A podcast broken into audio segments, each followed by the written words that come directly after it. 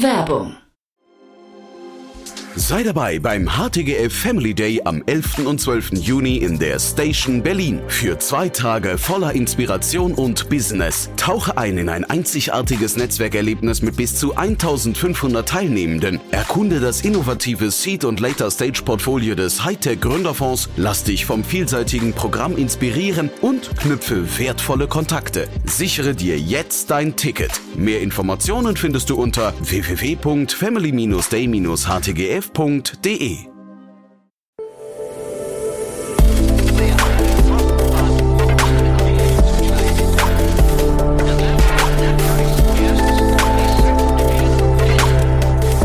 Startup Insider Daily. Interview. Herzlich willkommen zu Startup Insider Daily. Mein Name ist Jan Thomas und heute ein tolles Gespräch. Wir sprechen nämlich über den HR-Bereich, ganz genau über das Thema Personalverwaltung und noch konkreter über den Bereich der Deskless Worker. Es ist ein sehr großer Markt, durch den uns jetzt Melanie Lang führen wird. Sie ist CRO von Kenjo. Ein spannendes Unternehmen, muss ich sagen, die gerade 8,8 Millionen Euro eingesammelt haben im, im, im Rahmen ihrer Finanzierungsrunde. Und das Tolle an Melanie ist, ihr habt es gerade gehört, sie ist nicht Gründerin. Das heißt, wir sprechen jetzt unter anderem gleich relativ ausführlich darüber, wie so ein Funding-Prozess, also quasi die ganzen Finanzierungsgespräche zwischen Gründerteam und Investoren, wie das aus Sicht des Management-Teams eigentlich abläuft. Da haben wir so wirklich sehr detailliert darüber gesprochen, weil Melanie da auch wirklich, finde ich, einen tollen Blick drauf hat, weil sie dann doch schon lange dabei ist und natürlich hautnah miterleben konnte und auch vergleichen konnte mit dem letzten Mal, was eben so ein Funding-Prozess mit dem Unternehmen macht. Ich fand's super interessant, sehr ehrlich, ein tolles Gespräch. Das jetzt kommt, wie gesagt, mit Melanie Lang, der CRO von Kenju. Startup Insider Daily. Interview. Ja, da freue ich mich sehr. Melanie Lang ist hier, CRO von Kenjo. Hallo Melanie. Hallo Jan, vielen Dank für die Einladung. Ja, cool, dass wir sprechen und erstmal Glückwunsch zu eurer Runde. Herzlichen Dank. ja, ganz toll. Äh, gehen wir gleich mal im Detail drauf ein, aber du hast mir schon im Vorgespräch gesagt, du bist ja gar nicht, und das ist jetzt gar nicht despektierlich gemeint, aber du bist jetzt nicht Gründerin von Kenjo und auch nicht CEO, COO. Das heißt, du warst in dem Funding-Prozess, sag mal so, du kennst ihn aus einer anderen Perspektive, würde ich sagen, ne? Genau, richtig, ja. Also ich bin Teil des, des Management-Teams von Kenjo und äh, war, war nicht die oder bin nicht die, die pitchen gehen darf, aber natürlich die, die dann mit dem Rest des Management-Teams zu Hause, sag ich mal, äh, die operativen Prozesse am Laufen halten darf. Mhm. Ihr habt 8,8 Millionen Euro eingesammelt, das ist wirklich eine, eine, tolle Summe, auch dieser Tage. Wie ja. gesagt, ich weiß hier aus anderen Gesprächen, dass das Funding-Umfeld nicht das leichteste ist. Erzähl doch vielleicht mal, weil die Perspektive hatten wir hier noch nie, dass mal ein Managementmitglied erzählt, wie ist es denn so, wie, welche Stimmung nimmt man denn im Büro und Team so wahr, wenn da äh, sagen wir, die Gründerinnen und Gründer irgendwie gerade am, am Fundraisen sind? Ja, ja, das ist eine tolle Frage. Man hört ja immer so gerne, äh, nach dem Funding ist vor dem Funding. ähm, das ist äh, mit Sicherheit für, für den ähm, CEO oder die Gründer, die den Prozess ganz nah begleiten, äh, sehr spürbar für, für das Team. Und ich spreche jetzt erstmal in erster Linie vom, vom Management-Team. Ist doch aber mit dem Startschuss, das Pitch-Deck ist fertig, wo wir natürlich alle noch immer viel, viel mit beteiligt sind. Der ähm, Founder, in dem Falle unser CEO David Padilla, geht raus und äh, fängt an zu pitchen. Und da spürst du, da ist eine andere, andere Stimmung im, im Team. Ja, ich bin jetzt schon knapp vier Jahre bei Kenjo ähm, dabei. Das heißt, ich ähm, habe auch das Glück gehabt, äh, David schon mal beim, beim Fundraising begleiten zu können in unserer Seed-Runde 2020. Also man lernt sich eben auch kennen. Das ist ein großer Vorteil bei uns, dass unser Management-Team sich schon äh, etwas länger und besser kennt. Und man weiß eben dann, wie man die Dinge zu nehmen hat. Ja, wir, wir, wir äh, drei in dem Falle, das ist unser, unser Head of Finance und unser Co-Founder Gonzalo CTO auch wissen, okay, jetzt ist, ist David draußen und wir müssen quasi das operative Tagesgeschäft am Laufen halten und ähm, er ist natürlich in dieser absoluten Visionswolke, ja. Dazu gehört viel Vertrauen auf jeden Fall. Man muss sich gut kennen, man muss wissen, was, welche Informationen man von A nach B spielt, denn weder wir sollten ungefiltert die Visionsinformationen immer alle mitbekommen, denn das beunruhigt ja auch oftmals, ja. Und um umgekehrten Sinne sollte David in dem Fall, und das war uns in dem äh, Series A-Prozess sehr wichtig, auch ähm, weitestgehend vom operativen Tagesgeschäft ferngehalten werden, was auf einer emotionalen und kommunikativen Ebene stattfindet, aber natürlich auch prozessual vorbereitet werden muss. Denn ich denke, äh, jeder, der Fundraising war, weiß, es ist nichts störender, als wenn eine Unterschrift fehlt äh, und man dazu jetzt nochmal schnell ins Büro kommen muss. Ja. Hm. Finde ich interessant, dass du sagst, die Vision, wenn man die manchmal, wenn man die zu viel hört oder zu oft hört, dass die auch beunruhigen kann. Ne? Das also habe ich auch noch, noch nie gehört so. Ja, es kommen ja viele Ideen mhm. nochmal nach links denken, nach rechts denken, viele Inspirationen, ne, auch, mhm. auch äh, in, in diesem ganzen Prozess. Äh, denn man trifft ja viele Menschen, viele Visionäre und der ein oder andere bringt ja dann nochmal irgendwie einen netten Denkansatz mit. Ähm, und davon darf man sich, glaube ich, in keinem Fall ablenken lassen mhm. und unter keinen Umständen, wenn man eben, wie gesagt, das Tagesgeschäft eben absolut vor der Brust hat und schauen muss, dass, dass wir hier eben auch gute Erzähl Ergebnisse Ergebnis erzielen. Und das ist auch noch ein wichtiger Faktor, was man tun kann als Team, als komplettes Team, aber vor allem auch als Management-Team. Aber hier würde ich wirklich jeden, jeden Mitarbeiter im Unternehmen mit einbeziehen, ist, dass man gute Ergebnisse abliefert während diesen, dieses Prozesses. Denn die Zahlen werden geupdatet. Das ist ja ein Prozess, der eben auch über einen Zeitraum geht. In unserem Fall ist bei der Series A sechs Monate. Und ob das jetzt ein Churn ist, ob das Sales ist, ja, ob das eine tolle neue Case Study oder tolle Marketing-Aktivitäten äh, sind, ja, das spielt natürlich in dem Falle ähm, immer super in die Karten. Und das war bei uns in diesem Prozess dieses Mal auch der, der Fall, ja spannend, weil ich wollte mich fragen, ob du aus Management-Sicht dann irgendwie vielleicht, äh, die jetzt nicht direkt involviert warst, ob es halt auch noch vielleicht Learnings gibt, die du teilen willst, wo du sagst, ähm, da sollte sich jeder andere nochmal äh, vielleicht nachrichten oder vielleicht gibt's auch, ich weiß nicht, du musst jetzt keine Kritik äußern, ne, aber vielleicht gibt's auch Dinge, wo du sagst, beim nächsten Mal würdest du dir das anders wünschen? Ja, ist eine gute Frage. Also es gibt ja dann nochmal den zweiten Filter, den man hat, eben zu dem Team. Ne? Die sind natürlich, die spüren das natürlich auch. Da ist was los, da ist eine geringere Präsenz vom CEO, ne? da sind viele Emotionen mit im Spiel, da sind viele neue Termine im Kalender, es kommt auch mal Besuch ins Büro, ja. Ich denke, wichtig ist, dass man einfach irgendwo schon eine gesunde Kommunikation auch zum Mitarbeiter hat. Das haben wir dieses Mal auch super gelöst. Äh, in der Runde. Ich für mich als, als Learning oder was ich auf jeden Fall das nächste Mal wieder so machen würde, wäre mich auf meinen Bereich, auf meinen Verantwortungsbereich zu konzentrieren und im Rahmen der Möglichkeiten, und das ist äh, in meinem Falle alles, was irgendwie Customer Facing ist, Customer Success, Support und Sales, mhm. in dem Falle so abzuliefern und das Team weiterhin immer abzuholen, sodass wir uns auf das Wesentliche konzentrieren. Ja. Mhm. Jetzt haben wir einen ganz interessanten Gesprächsaufbau, weil wir halt quasi mit, mit deiner Perspektive aus Fundraising eingestiegen sind. Aber lass uns mal jetzt über das Unternehmen Unternehmen sprechen. Ne? Ähm, wir lassen uns mal den Mantel des Schweigens äh, lüften und äh, über Kenjo sprechen. Was genau macht ihr? Wir, Kenjo, sind eine SaaS-Lösung für Unternehmen, die ähm, das Verwalten von ihren Mitarbeitern, also deren Lebenszyklus des Mitarbeiters, in einem Tool abbilden möchten. Ja, das ist erstmal so ganz grob gesagt, was wir machen. Unsere Zielgruppe diesbezüglich sind traditionelle KMUs. Zu dem Thema traditionell werden wir mit Sicherheit nochmal sprechen, äh, die Mitarbeiteranzahl zwischen 20 und 500 haben. Und jetzt kommt die Besonderheit, die uns auch eben etwas auf die Seite stellt, ne, zu, zu vielen anderen HR-Tools, die, die aktuell auf dem Markt sind. Die ist nämlich, dass wir eine Deskless Workforce bedienen. Das bedeutet, das sind Teams, die, dessen Arbeitsplatz sich primär abseits des Schreibtisches bedient und diese Workforce zu managen, ja, bringt eben ganz besondere Herausforderungen mit sich und auf die konzentrieren wir uns mittlerweile. Mhm.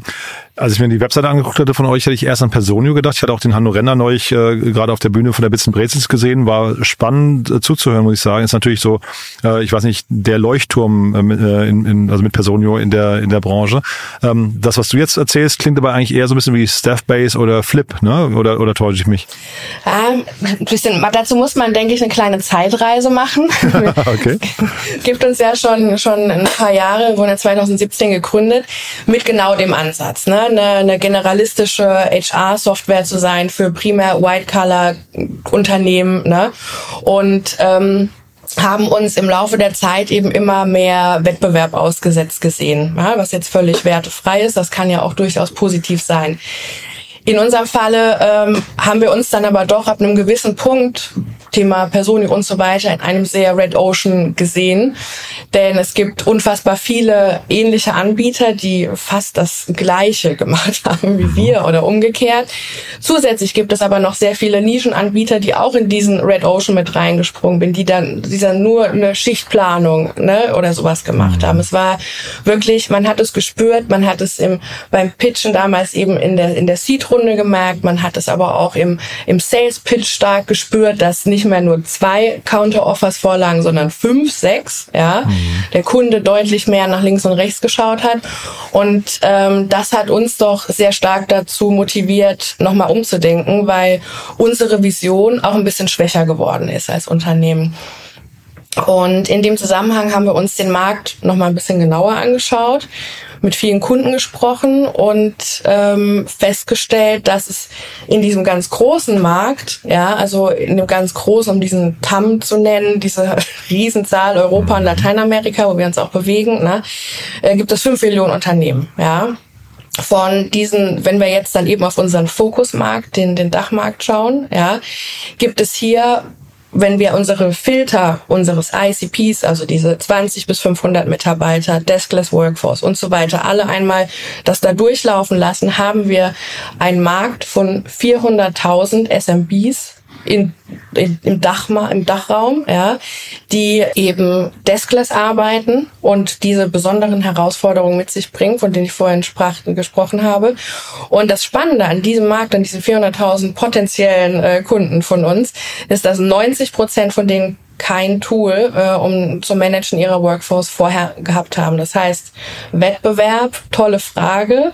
Es gibt tatsächlich gar nicht so viel. Excel ist ein großer mhm. Mitbewerber in dem Fall. Also wir haben viele, die die zwei, 300 Mitarbeiter immer noch mit, mit Excel ähm, managen. Ja. Ich versuche gerade ein bisschen mitzurechnen, weil ähm, ich habe mir eure Preise angeguckt, 6 Euro im Monat. Ne? Jetzt sagst du ähm, 400.000 Unternehmen, sagen wir mal, die haben im Schnitt 100 Mitarbeiter, da kommt man schon auf einen relativ großen Markt. Ne? Ich habe jetzt äh, bin jetzt nicht schnell genug im Nachrechnen, aber äh, sind schon ein paar Milliarden. Ne? Ja, das ist ähm, ein, wie ich persönlich finde, das ist der Grund auch, warum ich hier bei Kenjo äh, dabei bin, einer der aufregendsten Märkte. Ne? Und wir haben wirklich ein, wieder auch ein richtiges Problem gefunden, das wir lösen wollen. Und ähm, ein enormes Potenzial, ja.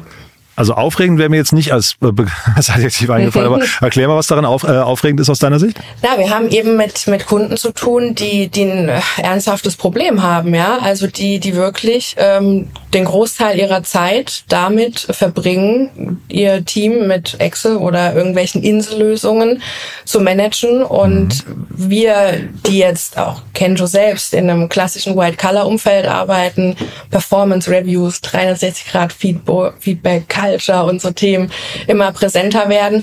Dazu kommt oftmals unser Kunde gar nicht, denn das ganze Managen, das manuelle Managen ist so zeitaufwendig. Man hat besondere Herausforderungen wie die Zeiterfassung, die nicht über den Computer erfolgen kann, sondern irgendwie auf der Fläche passieren muss. Man hat viel Wochenend- äh, und, und Nachtzuschläge. Das ist ein unfassbar administrativer Aufwand, ja. Und wir sprechen eben auch mittlerweile deutlich mehr Stakeholder an im Unternehmen. Das war seinerzeit eben immer noch der HR-Manager in erster Instanz, aber es gibt deutlich mehr Personas, die eben auch an Kenjo herantreten und erst später äh, die Personalabteilung involviert wird, wie zum Beispiel die Finanzabteilung, der Betriebsrat oder ähm, eben der Schichtplaner. Ja. Hm. Ich fand vorhin deine Zeitreise spannend, ne? so hast du es genannt, glaube ich, wo du gesagt hast, ihr habt dann irgendwann festgestellt, ihr seid eigentlich immer mehr in so einem Red Ocean mit, äh, du hast glaube ich gesagt, die meisten machen eigentlich das Gleiche und dann gab es irgendwie fünf Vergleichsangebote immer noch und so. Ähm, kannst du diesen Schritt nochmal, also diese Erkenntnis Erkenntnis und dann aber auch, was macht das mit einer Organisation, wenn man plötzlich anfängt, nochmal so innezuhalten und sich vielleicht ein bisschen zu, äh, zu rejustieren, ähm, ist ja für eine Organisation auch nicht ganz einfach, ne? Ja, das war definitiv ein sehr ähm, anspruchsvolles Change Management. Ja.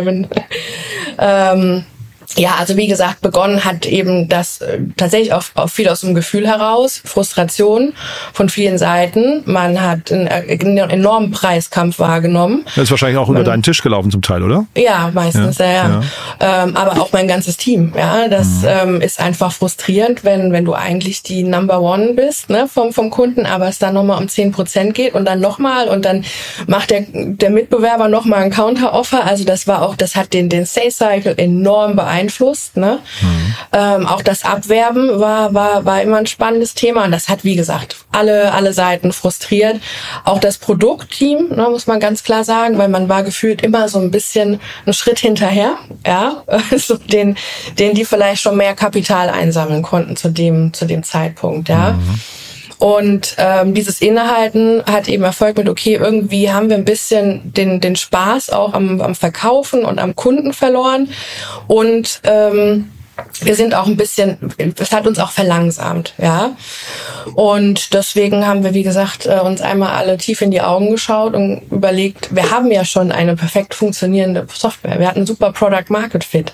Was können wir denn jetzt noch machen, um, um irgendwie das Ganze wieder für uns mit mehr Spaß, aber auch mit mehr Perspektive. Wir haben uns gerade, das das tolle Marktbeispiel haben wir besprochen, mit mehr Perspektive und Wachstumschancen für uns eben auch zu gestalten und die Vision vielleicht auch in dem Falle nochmal neu, neu zu definieren. Und das war auf jeden Fall ähm, ein spannender Prozess. Wir haben uns erst viele Zahlen angeguckt und dann haben wir mit unseren Kunden gesprochen, denn wir hatten ja schon viele Deskless äh, Companies bei uns im Portfolio, die immer ganz laut geschrien haben nach, nach neuen Funktionen, die hm. das Leben verleichtern sollen. Ne? Wir dachten auch, oh, am Ende erleben wir jetzt aber einen starken Churn. Also es war auch mit viel, viel Skepsis verbunden. Ne? Das ist ein großer Schritt sind uns aber dann darüber bewusst geworden, dass äh, wir vermutlich gar keinen großen Churn erfahren werden, denn wir bieten ja schon alles an, was das klassische White-Color-Unternehmen eben benötigt.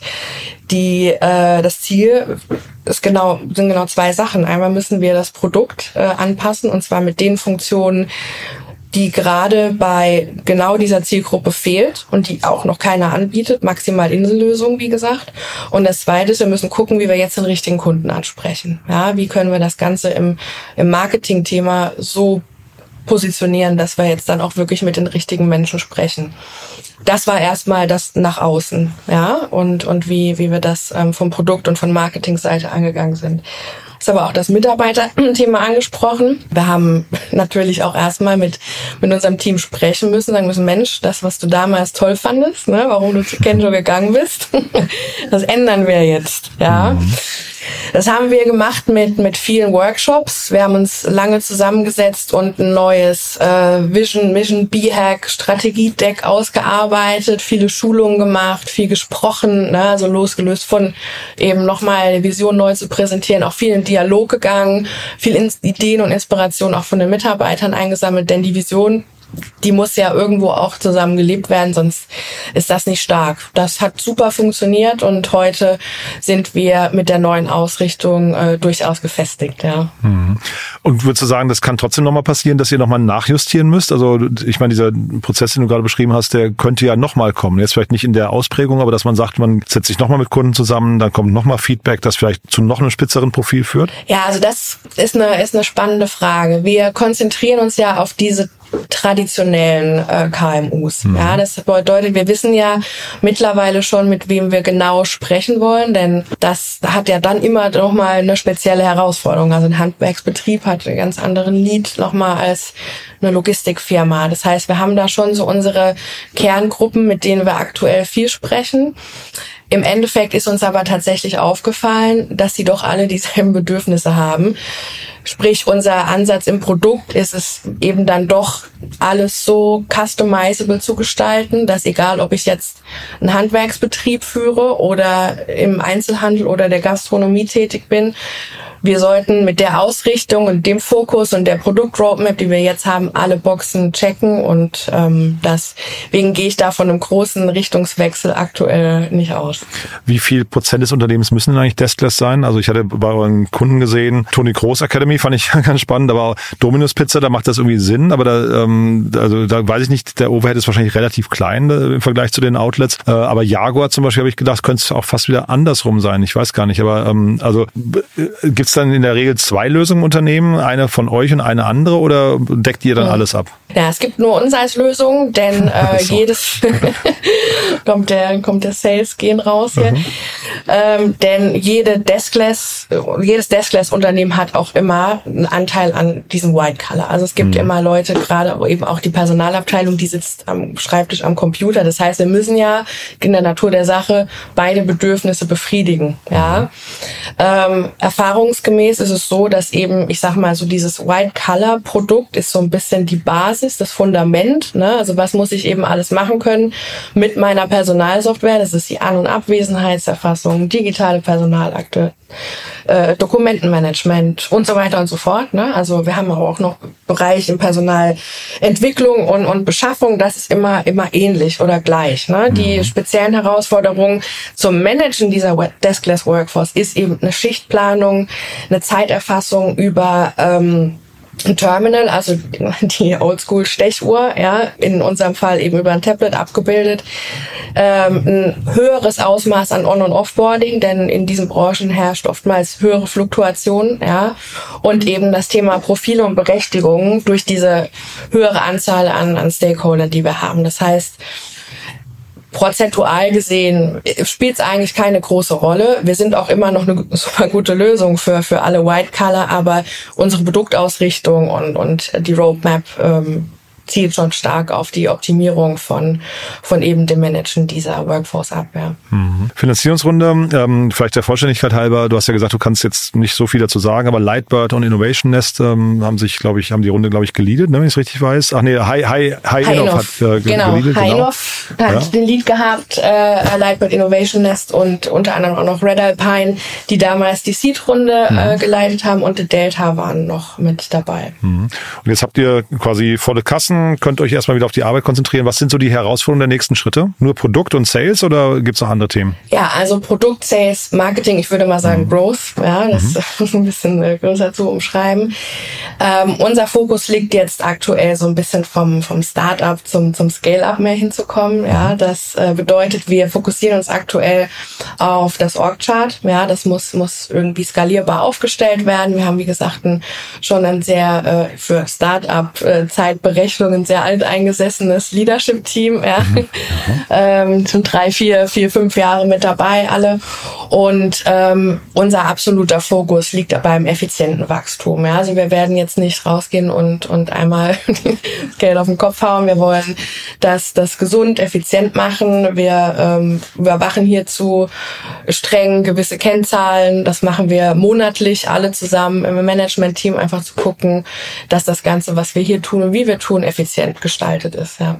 Super. Sucht ihr noch Mitarbeiter gerade? Ja, wir, wir suchen aktuell Mitarbeiter, äh, vor allem im Bereich Marketing, Vertrieb und ähm, Schlüsselfunktion gerade Head of Marketing, super spannende, spannende Rolle und äh, freuen uns äh, natürlich, wenn der ein oder andere das hört, auf nette Kandidaten und Gespräche. Ja. Super, also Mitarbeiter, Mitarbeiter, dann nehme ich mal an, Kunden dürfen sich auch immer melden, je nachdem, ob sie hier zuhören oder nicht. Ne? Und wahrscheinlich, du hast ja gesagt, äh, nach der Runde ist vor der Runde, also wer äh, Lust hat, ins Gespräch zu gehen, Investoren ich wahrscheinlich auch, ne? Ja, da freut sich David mit Sicherheit.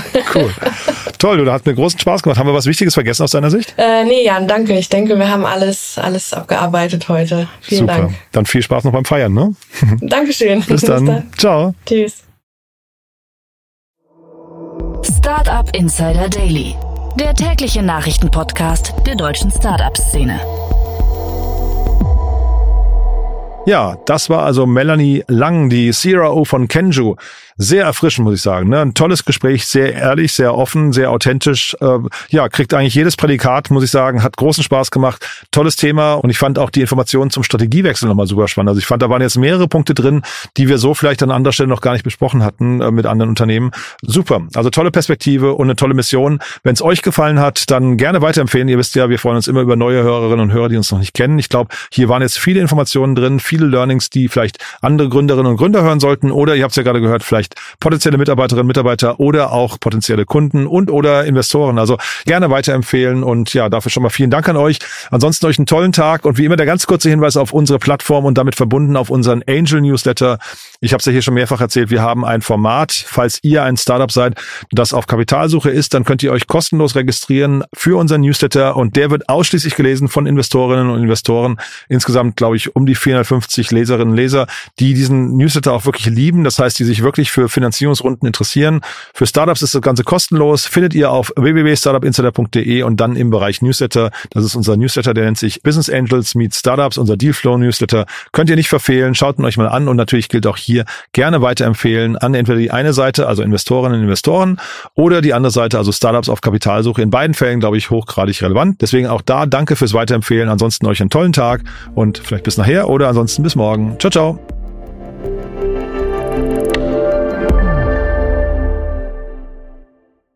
Diese Sendung wurde präsentiert von Fincredible. Onboarding made easy mit Open Banking. Mehr Infos unter www.fincredible.io.